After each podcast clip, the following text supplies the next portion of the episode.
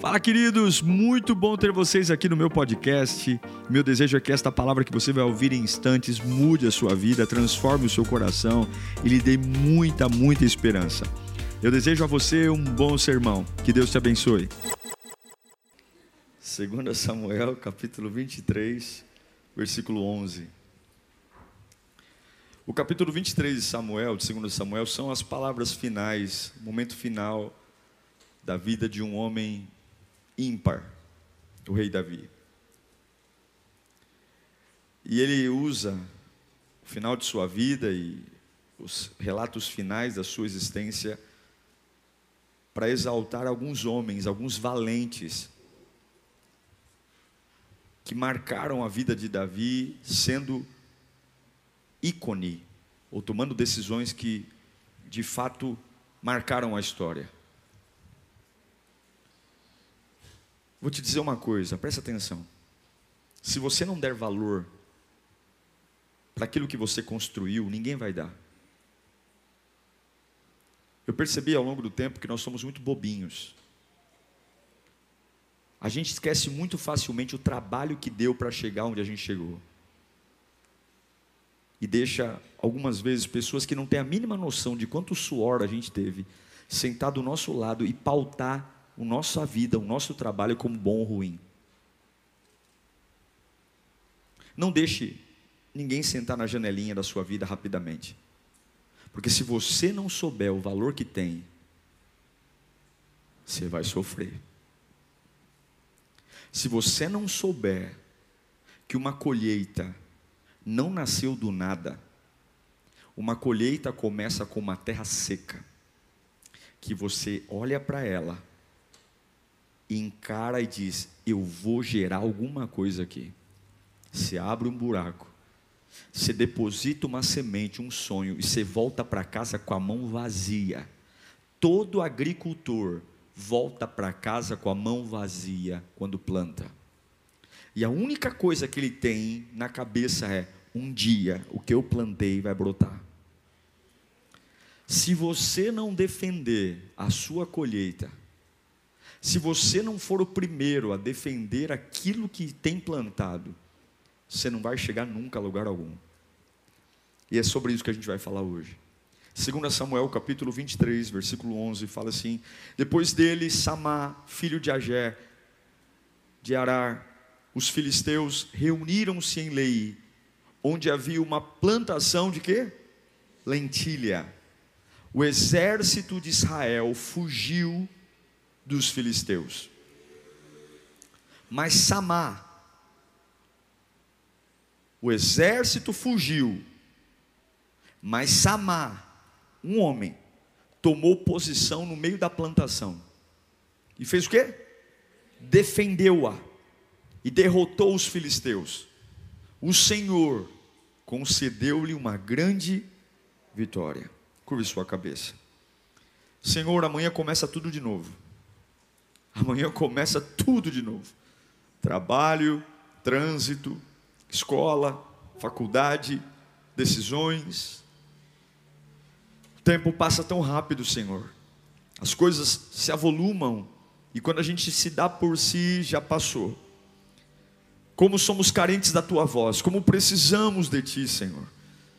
Não pode ser mais uma pregação, não pode ser mais uma palavra, nem um amontoado de informações é a tua voz, é a voz que nos adestra para a guerra, é a voz que nos impulsiona, é a voz que faz a alma pegar fogo, e nós te pedimos, fala conosco, Senhor.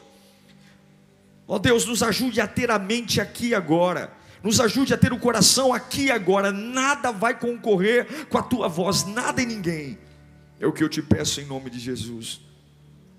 Eu aprendi algumas coisas apanhando na vida, a primeira delas, é que quando o diabo te ignora, você está fazendo coisa errada. Repita comigo: quando o diabo me ignora, eu estou fazendo coisa errada. Se a sua vida para o diabo tanto faz como tanto fez, está fazendo coisa errada. E quando Satanás vem até a nós, é muito provável que você esteja fazendo alguma coisa certa. a vida do grande rei Davi está chegando ao final.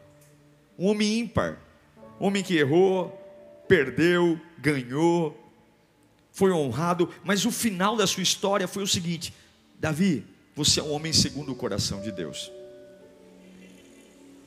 Davi foi um homem marcado por guerras, batalhas, coragem. Ele era o improvável, ele nunca foi o maior, o bonzão, ele nunca foi o destaque, visualmente falando, Davi era pequeno, franzino, ele nunca teve, ele nunca teve aquele que batesse o olho e falasse assim, você é o cara, não, ele não era, mas ele tinha coragem. Coragem. Ele tinha muita coragem. Coragem para enfrentar. A vida de Davi é marcada por lutas.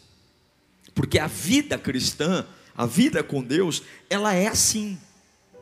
A partir do momento que você entrega a sua vida a Cristo, a partir do momento que você diz, eu vou servir a Deus piedosamente, eu vou entregar essa guerra que começou lá com Satanás caindo, quando ele desejou ser como Deus, quando ele desejou ter o que Deus tinha, e ele foi expulso do céu, e ali de Lúcifer se transformou num bicho de trevas, começou uma batalha, uma luta contra os filhos de Deus.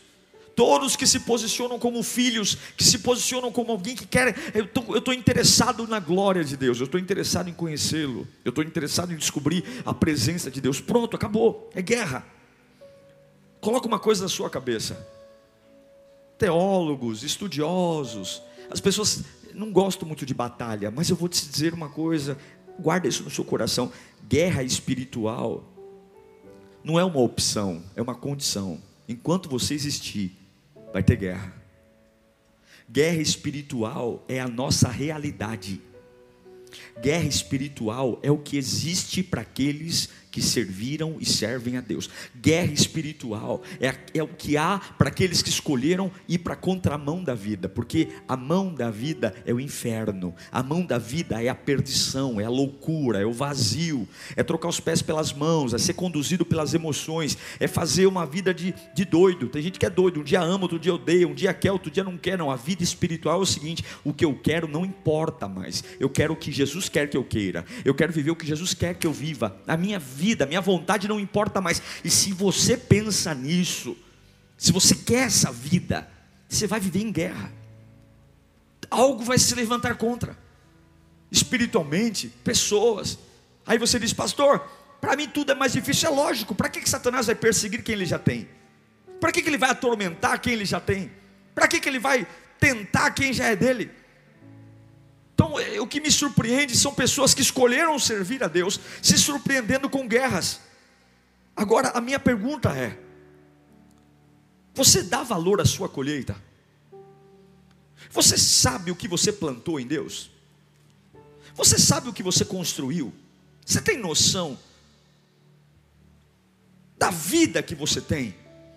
Você tem noção das promessas que Deus tem para a sua vida, para a sua casa? Você tem noção desses anos que você serve a Deus, de tudo que você já obteve espiritualmente, através da oração, do jejum, porque a gente esquece. A gente esquece como era fraco, a gente esquece como era pequeno. Você já se deu conta dos valores espirituais, da maturidade? Você já se deu conta dos degraus que você já subiu? Quem a gente era antes? Eu não estou falando de dinheiro, não. Não estou falando de carro, de casa, não. Eu estou falando de vida espiritual. Eu estou falando de identidade. Eu estou falando de olhar para trás e falar assim: como eu era um bichinho estranho e como eu melhorei. Tenho muito que melhorar, tenho muito que crescer, mas eu evoluí, eu cresci. Você já parou para pensar quanto vale o teu campo de lentilha? Quanto vale? Irmãos, existem coisas preciosas que você tem que defender. Tem coisas preciosas que você não pode fazer cara de besta e cara de paisagem. Tem coisas que você tem que defender.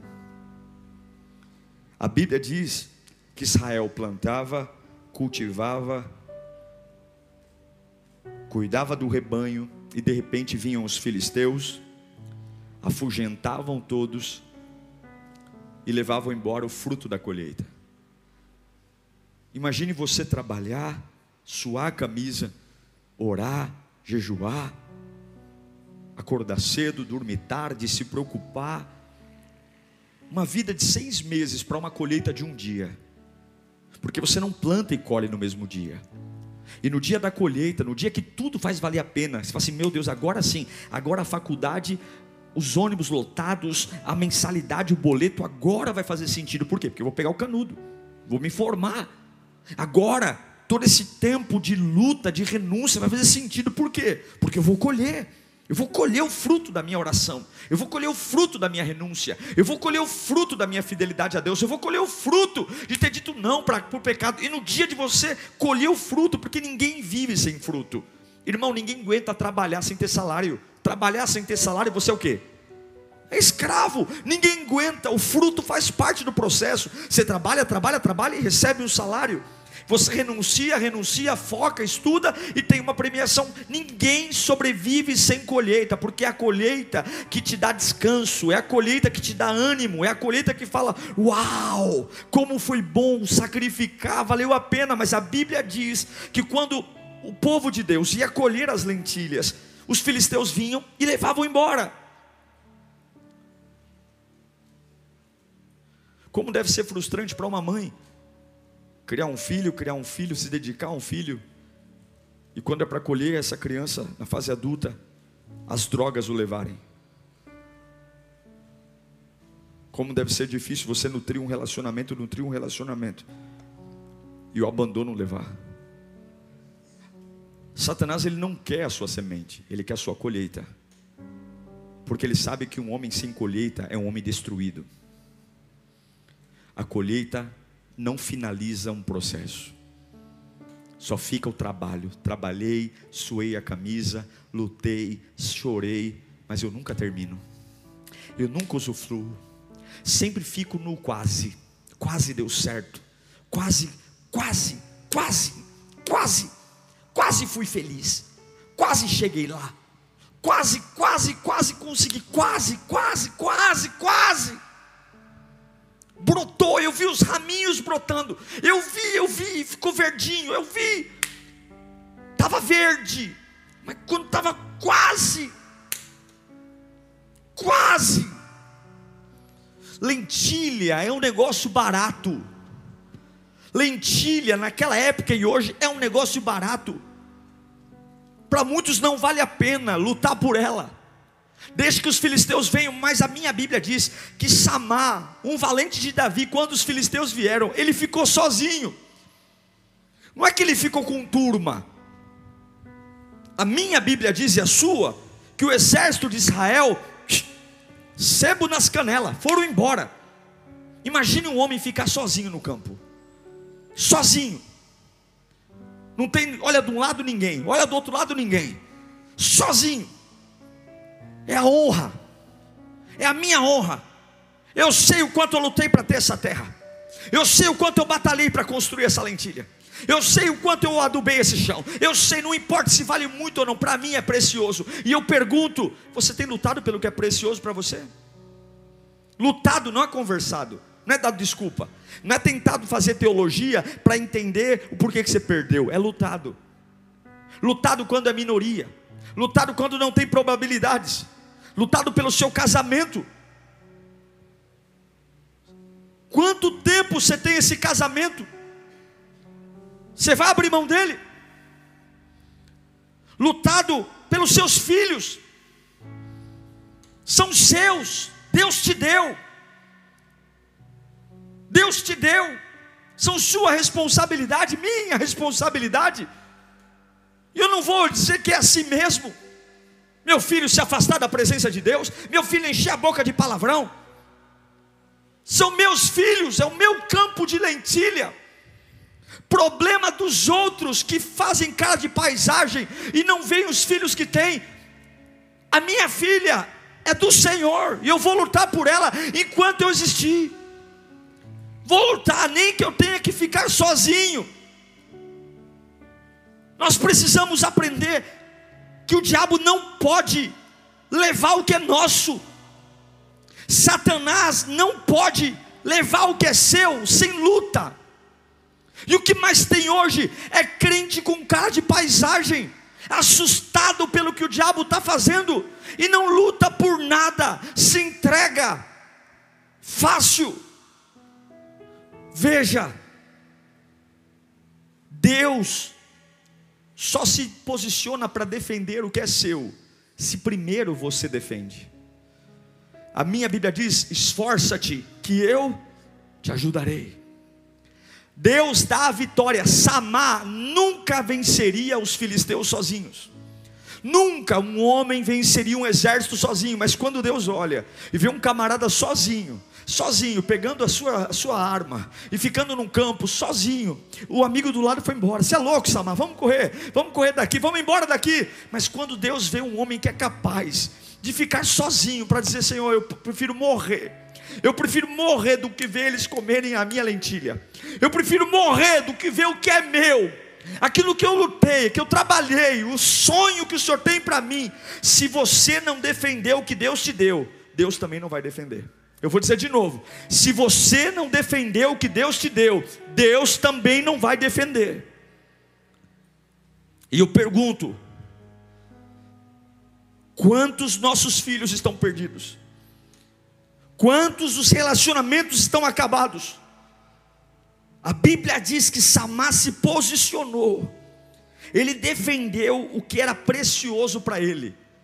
E vou te dizer, não compare a sua vida com ninguém, porque aquilo que é precioso para você, o outro está se lixando, quer nem saber. Nem todo pai ama o filho, nem toda mãe ama o filho. Nem todo marido sabe a importância de um casamento, nem toda esposa sabe a importância. Nem todo mundo olha para o campo de lentilha e dá o valor que ele merece. Se você não aprender a valorizar o que tem plantado em Deus, se você precisar de turminha para ficar em pé com você, te dando apoio, te dando força, se você precisar que outros valentes fiquem com você e te encorajem, você vai sair correndo mais rápido do que imagina. Você tem que saber o que é precioso para você e aquilo que você não vai negociar. O que é que você não vai negociar hoje? O que é que você vai dizer, olha, eu morro, mas morro por isso. Eu morro, mas morro por isso. Eu morro por essa família. Eu morro por esses meus filhos. Eu morro pelo meu casamento. Eu morro pelo meu chamado. Eu morro pela minha fé. Qual é o seu campo de lentilha que você vai lutar por ele e não vai deixar Satanás levar embora? Talvez o campo de lentilha é a sua vida emocional. Ou você quer morrer como doido? Doido. Bipolar o que, que fizeram com a sua cabeça? O que, que fizeram com a sua mente? Te desequilibraram tanto que a gente não sabe mais quem é. Tem gente que é chamado de doido, porque é um Kinder Ovo. Cada dia é uma surpresa. Você não sabe mais se a pessoa está brincando, está falando sério, porque está totalmente desequilibrado, não tem estrutura emocional, se apega a coisas pequenas e talvez o seu campo de lentilha é dizer: eu vou lutar para ter minhas emoções de volta. Me arrebentaram, me destruíram, mexeram com os meus valores, me encheram de medo. Defenda-se, lute pela sua dignidade, lute pelo, pelo que Deus tem para você. Lute para que ninguém jogue no lixo essa vida maravilhosa que Deus te deu. Moça, lute por você. Jovem, lute por você. Não deixe Satanás pegar seu campo de lentilha e destruir aquilo que você sonhou em Deus. Cuide de você, defenda o que é seu. Se você se levantar para defender seu campo de lentilhas, Deus estará do seu lado. A minha Bíblia diz que Deus deu um grande livramento a Samar. Escute o que eu vou te dizer: o mundo espiritual não dorme, o diabo não dorme, o inimigo não cochila. O diabo não vacila, ele ronda a gente. A Bíblia diz que ele, ele anda como um leão eh, em nosso derredor, procurando a quem possa dragar. Mas por muito tempo Satanás roubou, mas hoje essa palavra vem para dizer um basta. Essa palavra vem para te acordar nessa tarde. Essa palavra vem para dizer: ei, ei, ei, ei, ei, você tem que começar a lembrar que esse campo de lentilha não nasceu ontem. Você tem que começar a lembrar que você está muito tempo plantando, você está muito tempo produzindo, e você não vai perder isso. Satanás é sujo sujo, porque ele sabe que, primeira coisa, quem perde o campo de lentilha, perde o suprimento. Quando Israel abandona o campo de lentilha, Israel vai passar a se alimentar mal. E quando você abre mão do campo de lentilha, não é só você que vai passar por dificuldades, sua família também. Uma decisão sua não interfere só em você. Uma desistência sua não interfere só em você. Muita gente padece, muita gente sofre quando você se dá o luxo de dizer: Isso não é mais precioso para mim. Como não? Como não? Como não é precioso ter uma família no altar? Como não é precioso ter uma casa que adora o Senhor? Como não é precioso ter uma vida emocional curada? Como não é precioso? Como não? Como não? Samar lutou porque ele tinha um espírito aguerrido. E nós temos que entender que quando nós somos roubados pelo inferno, não é só a gente que sofre, não. Quantos aí estão sofrendo porque os seus pais foram roubados no passado e trouxeram para vocês filhos dores? Quantos adultos hoje desajustados por conta dos pais que tiveram? Por conta dos roubos dos pais que tiveram? Quantas famílias tortas? Quantas pessoas complexadas pela infância?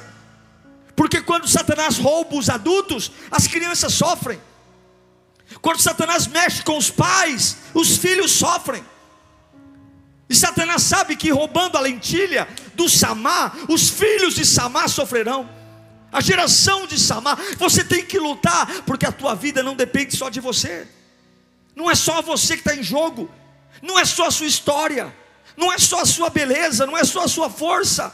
Satanás sabe que se mexer no seu suprimento, muita gente vai passar fome, assim como ele sabe que se você for cheio de Deus, assim como ele sabe que se você for cheio de força, assim como ele sabe que se você lutar até o fim por aquilo que Deus tem para você, a sua geração será bendita. A sua geração será fortalecida, haverá suprimento no dia da fome, haverá suprimento, ele sabe que também pode destruir. Mas eu, eu amo Samar porque Samar era discípulo de quem? de Davi. Samar viu Davi lutar. E eu me lembro muito de Davi em Ziglag, quando o inimigo foi lá e roubou o suprimento dele. Samar era discípulo de Davi. O Samar, o homem que defendeu o campo de lentilha. E lá em 1 Samuel capítulo 30, versículo 1, anos antes de Samar defender o campo, a Bíblia diz que quando Davi e seus soldados chegaram em Ziglag, Davi era o bambambam. Bam, bam. No terceiro dia, os amalequitas tinham feito o quê? Atacado o Negueb, incendiado a cidade de Ziglag. Levaram como prisioneiro todos os que estavam lá, as mulheres, os jovens, os idosos. A ninguém mataram, mas os levaram consigo. Quando, os quando prosseguiram o seu caminho. Ao chegarem em Ziglag, Davi e seus soldados encontraram a cidade destruída pelo fogo e viram que suas mulheres, seus filhos e suas filhas tinham sido levados como prisioneiro. Imagine tudo que você plantou violentado. Foi o que Davi viu em Ziglag. Porque além do suprimento, Satanás tenta deixar você sem ânimo para prosseguir.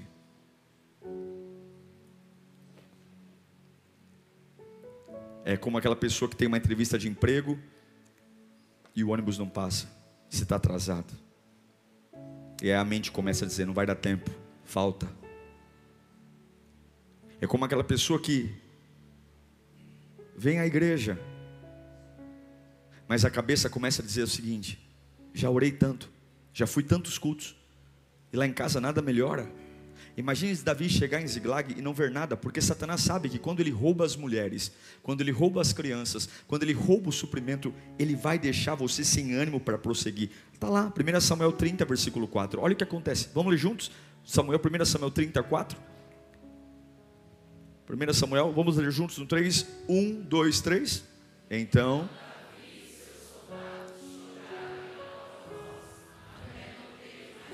Por que, que eles estão chorando?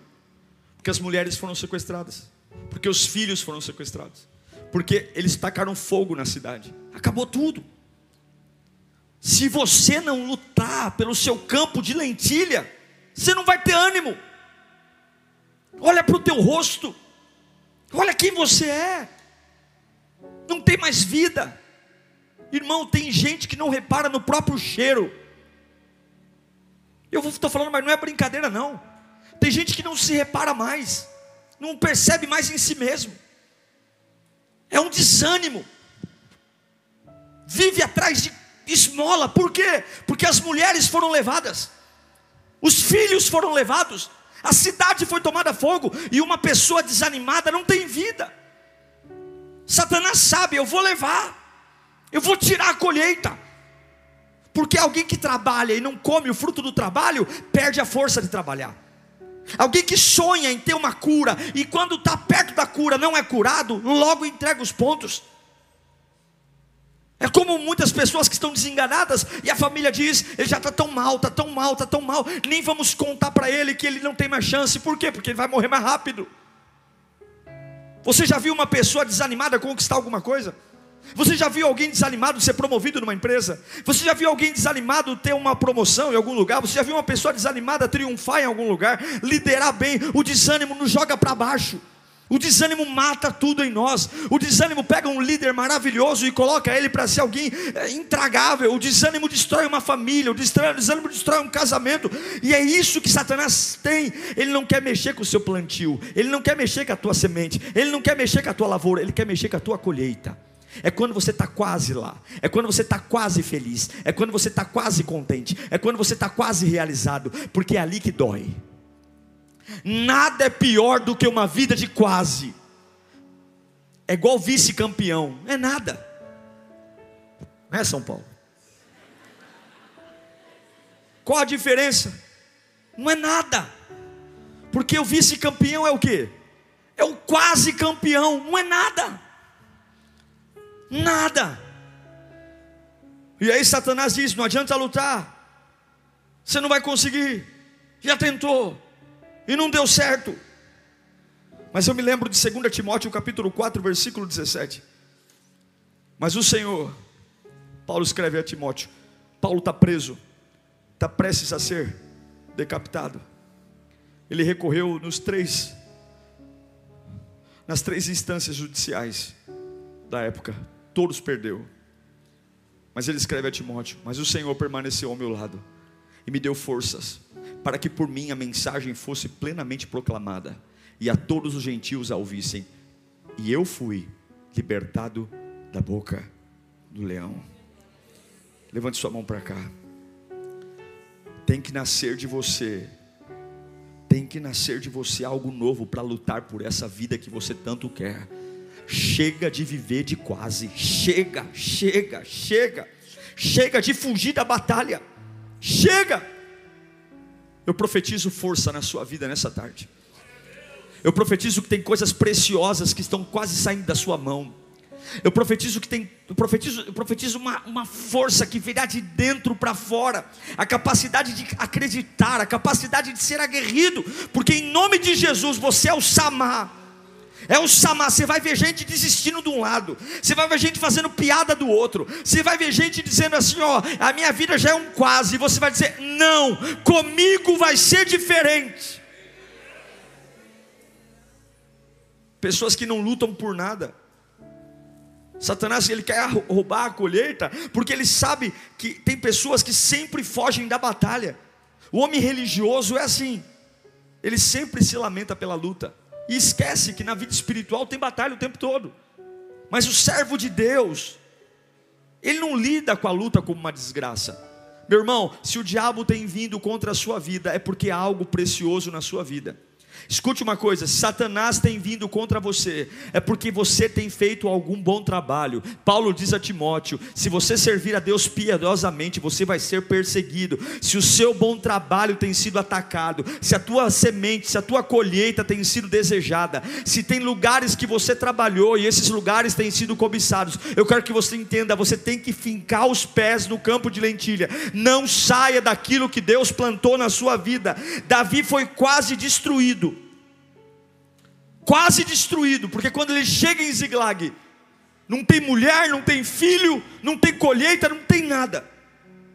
Lá no 1 Samuel capítulo 30, versículo 6, quando ele vê o roubo, Davi ficou profundamente angustiado, pois os homens falavam em apedrejá-lo, todos estavam amargurados por causa dos seus filhos e suas filhas. Davi, porém, o que, que ele fez?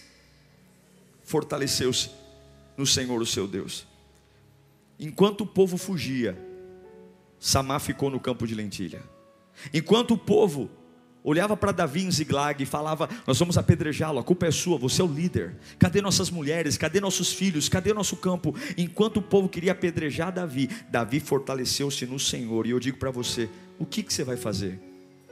O que, que você vai fazer em relação à sua família? O que, que você vai fazer em relação aos seus dons? O que, que você vai fazer em relação ao seu chamado? O que, que você vai fazer em relação ao seu trabalho? Você vai jogar tudo no lixo?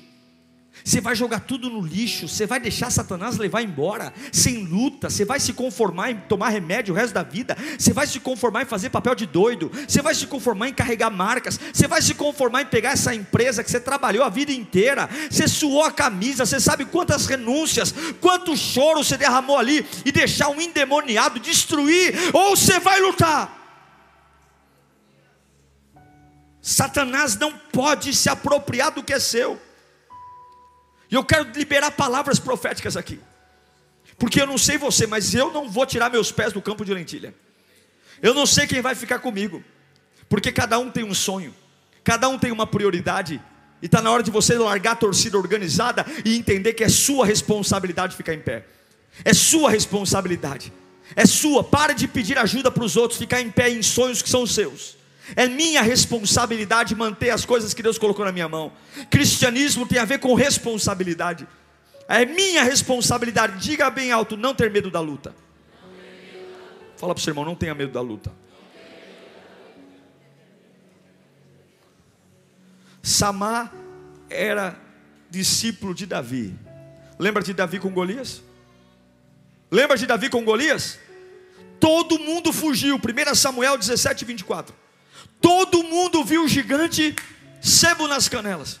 Quando os israelitas viram o homem, todos fugiram cheios de medo. Davi não fugiu, Samar não fugiu, e você não vai fugir. Em nome de Jesus, não fuja das conversas que você tem que ter. Em nome de Jesus, se posicione. Em nome de Jesus, coloque seus pés na terra que Deus te deu. Não se intimide. Em nome do Senhor Jesus, você é minoria, é. Você é improvável, é. Mas Deus espera algo de você para gerar milagre. Deus está esperando uma posição sua. Deus está esperando você dizer: Eu não vou entregar o campo que é meu. Deus está esperando você abrir a boca e tirar essa cara de sonso de paisagem, dizer: Satanás, eu não vou abrir mão da minha colheita, minha família é do Senhor, meus filhos são do Senhor. Não tenha medo da luta. Salmo 91, versículo 7: mil cairão ao teu lado, dez mil à tua direita. Aqui é, é o seguinte: é mano a mano, mas eu não serei atingido. Tem pessoas que estão buscando resposta para entregar os pontos, tem pessoas que estão estudando a Bíblia para justificar suas derrotas, e Deus me trouxe aqui para dizer: enxergue que a colheita que eu te dei, ninguém vai roubar. Você pode ser minoria, mas eu estou com você. Eu estou. Deus vai te levantar como um guerreiro. Eu amo Davi porque num dia mal, no dia que Golias queria arrebentar todo mundo, todo mundo com medo, lá em 1 Samuel 17:32, o pequeno Davi se levanta Está todo mundo com medo, está todo mundo abatido, está todo mundo tremendo na base, mas Davi diz: Ô oh, rei Saul, ninguém deve ficar com o coração abatido por causa desse filisteu, não. Não fiquem tristes, não. O teu servo irá e lutará contra ele. Eu vou defender o campo de lentilha. O reino de Deus precisa de homens que defendam. Falem menos e lutem mais conversem menos e lutem mais. Menos propaganda e mais posição.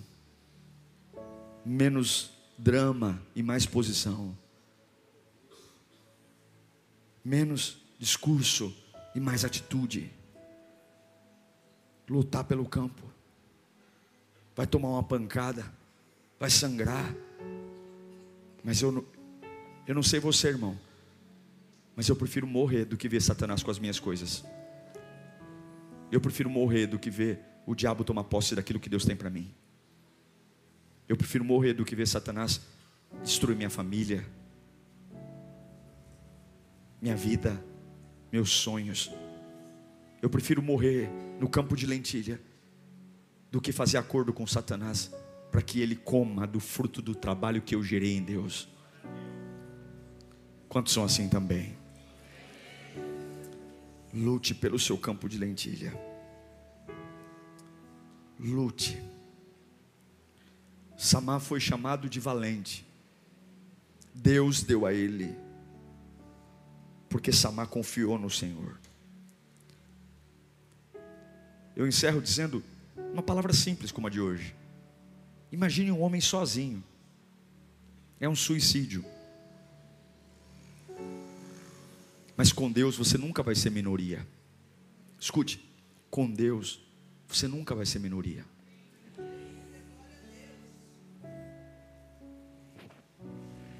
Se você tiver um compromisso de fazer uma campanha sozinho com Deus, você põe o inferno para correr. Se você começar a dizer, Senhor, eu vou orar por essa situação, as minhas maiores lutas, eu venci sozinho. Ah, pastor, você não precisa de ninguém. Eu não posso pedir que alguém ame. O campo de lentilha é meu. O campo de lentilha é meu. Você acha que o camarada vai largar o campo dele para amar o meu campo? Aí a gente fica com aquelas papagaiadas, ninguém me apoia, ninguém me apoia. Meu, toma vergonha, tenha a responsabilidade do seu campo. Lute por ele. Lute por ele. Amadureça. Lute. Lute as armas espirituais. Clame. Porque em nome de Jesus, eu não vou ser um quase. Eu profetizo que você não vai ser um quase. Você não vai ser um quase feliz, um quase realizado, um quase espiritual, um quase líder, um quase cheio do Espírito Santo, um quase empresário, um quase pai, uma quase mãe. Você vai ser uma mãe, você vai ser um pai, você vai ser um empresário, você vai ser um homem cheio do Espírito Santo. Você será completamente curado, você será completamente transformado. Eu profetizo isso em nome de Jesus. Samar confiou em Deus, confiou confiou. Lá em Ziglag, eu quero encerrar lendo para fechar sobre Davi, em 1 Samuel capítulo 30, versículo 9. Enquanto enquanto o povo estava devastado, Davi reuniu 600 homens e foram atrás dos amalequitas que tinham saqueado as mulheres, as crianças. 600 soldados. E quando eles chegaram no ribeiro de Bezor, ficaram alguns. 200 deles estavam exaustos. Ele saiu para a batalha com 600. Mas 200 ficaram. Todavia, Davi e 400 homens continuaram a perseguição. Porque quando você confia no Senhor de todo o seu coração, você não fica angustiado quando a sua força diminui. Ele foi para uma batalha com 600 homens, era pouco. Ao longo da batalha, ao longo do curso do caminho, 200 ficaram, mas ele foi. Olha para mim. Tem momentos que você vai desidratar. Tem momentos que você vai ter menos força do que tinha antes. Tem momentos que parece que tudo conspira contra você. E você fala: Meu, já viu aquelas fases que tudo dá errado? Você bate o carro, o filho fica doente, você não tem paciência, tem momentos que parece que o diálogo não existe. Você, é, não sei, parece que tem uma nuvem com raios e trovões que te acompanha para onde você vai. É como alguém que já está em minoria, abalado emocionalmente porque os amalequitas roubaram as mulheres e as crianças e ainda perde 200 homens no caminho. Mas a Bíblia diz que Davi foi. Eu não sei para quem eu estou pregando aqui, mas há um chamado de Deus hoje para você. Você tem um campo de lentilha que você não pode abrir mão dele. Para muita gente, essa lentilha não vale nada, mas você sabe o quanto suou para chegar onde chegou. Você sabe o quanto plantou, você sabe o quanto suou a camisa. Você sabe o quanto foi difícil largar o que você largou para ter o que tem. Você sabe o quanto suor e oração para ter a libertação que teve. Você sabe quanta loucura você já venceu. Você sabe. E hoje só está você aí. Só está você, Samar. Você contra todos. Gente que era bonzão, caiu já. Gente que pregava, usava terno, já desviou. Eu me lembro da minha época de criança. Eu conto nos dedos, infelizmente, quantos dos meus amigos estão na casa de Deus. Quantos? Conto nos dedos, eu pego as fotos e fico olhando. Cantávamos juntos, juntos.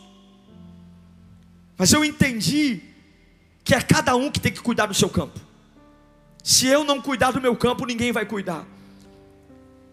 E essa palavra é uma palavra de exortação para nós. Para nós entendermos que não estamos de passagem aqui, estamos em guerra. E é um campo.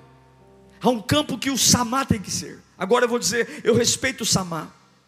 Samá se espelhou no rei Davi. Mas eu não me espelho em Davi. Eu me espelho no meu Jesus. Eu me espelho no meu Jesus. Jesus tinha um campo desejado por todos, porque o campo de Jesus era o campo que trazia a nossa vida. A lentilha que Jesus defendeu, ela trazia a minha e a sua salvação. E Satanás sabia que se ele devorasse a lentilha, nós estaremos condenados eternamente. Jesus ficou sozinho. Jesus ficou sozinho. Sozinho. Quem vocês querem? Esse que se diz o rei dos judeus ou Barrabás? E a multidão gritou: solte o Barrabás. Numa cruz, ninguém foi por ele, ninguém o abraçou, ninguém o entendeu. A esponja que os soldados usavam, cheia de vinagre, depois de se limparem, era esponja sanitária. Foi essa esponja passada na sua boca. Uma humilhação, uma incompreensão. Mas quando Jesus olhou para o céu e disse: Pai, perdoa, porque eles não sabem o que estão fazendo. E ele se sente só, porque ele diz: Deus meu, Deus meu, por que me abandonaste? Ele sabia que aquele campo de lentilha era o papel dele, era a missão dele.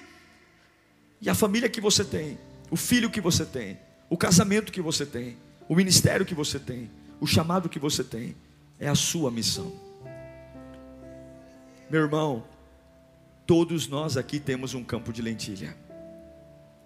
Se você não lutar por ele, Deus não vai lutar. Repita comigo: Deus não vai lutar. Pelo que eu não lutar. Agora você imagina, e aqui eu encerro, olhe para mim. Você imagina Samar sozinho.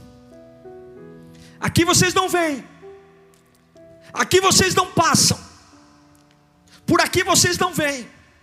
E aí os filisteus devem ter dito: é um trouxa mesmo, é um idiota.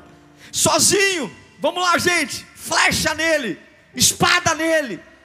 Ele não vai dar conta, ele não vai conseguir, ele não vai conseguir atacar todos nós ao mesmo tempo. Vamos, vamos destroçar ele, vamos pegar a cabeça dele e pendurar. Mas a Bíblia diz que o Senhor deu vitória a Samar. Eu não sei como, eu não sei se eles colocaram o pé e o anjo matava um, matava outro. Eu só sei de uma coisa: que quando Deus olhou um homem que estava disposto a lutar por algo que normalmente todo mundo desiste, Deus colocou os seus anjos ali e acampou. E é isso que eu quero que você entenda: não se menospreze, não se sinta o pior dos homens, não se sinta só, não deixe que sua alma sangre porque você não tem apoio. Em nome do Senhor Jesus, mesmo sozinho, mesmo em minoria, defenda aquilo que Deus colocou na sua vida vida, e você vai ver o milagre descer, você vai ver a provisão chegar, você vai ver que coisas que estavam perdidas, Deus vai resgatar para você, situações que estavam praticamente descartáveis, Deus vai trazer de volta. Eu quero que você seja um samá de Deus, um samá de Deus.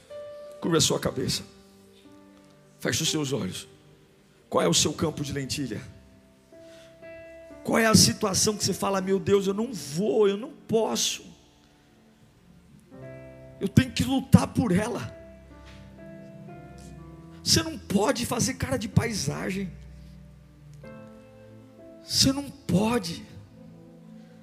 Você não pode aceitar isso como algo normal. Você não pode, você não pode. Você está prejudicando tudo. Deus está falando, lute.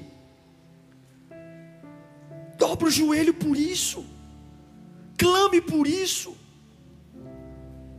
Você não pode viver essa vida de quase, quase, quase fiz o gol, quase fui feliz, quase alcancei a vitória, quase, quase não é nada.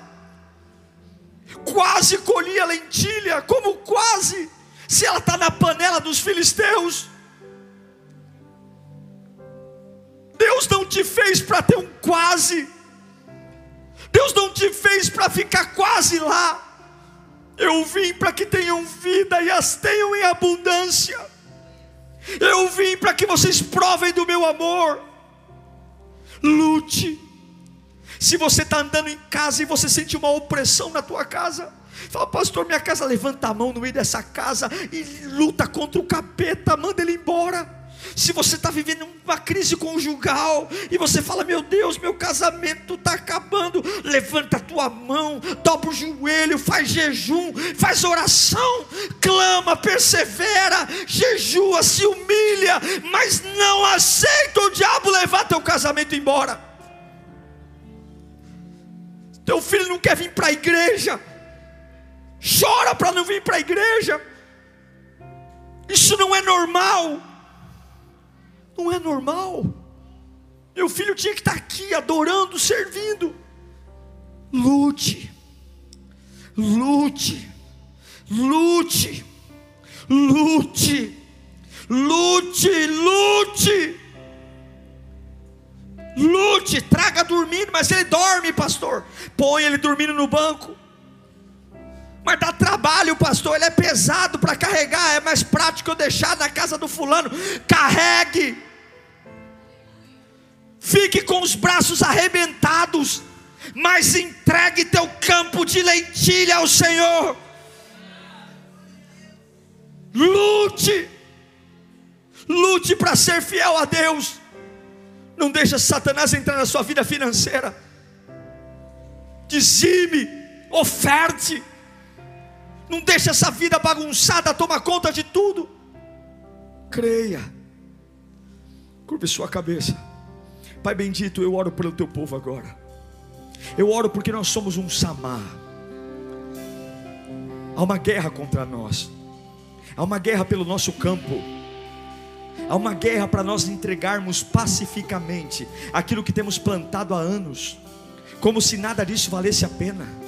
Eu não sei, para muitas pessoas isso não vale nada. Para muitas pessoas é só mais um, é só mais uma vida, é só mais uma decepção. Para mim não. Chega de abrir mão, chega de abrir mão, chega de aceitar como normal a perda, chega de rupturas, chega de recomeços. Eu não vou mais. Eu não vou mais aceitar trabalhar, trabalhar, trabalhar e ver o fruto do meu trabalho na mão de Satanás. Chega. Eu quero um espírito de samar sobre a minha vida. Eu quero a capacidade de fincar os pés da minha terra e dizer em nome do Senhor Jesus: Eu não vou perder, eu não vou perder, eu não vou perder, eu não vou perder a minha saúde emocional, eu não vou perder a minha família, eu não vou perder meus filhos, eu não vou perder a minha saúde, eu não vou perder a unção, eu não vou perder, eu não vou perder.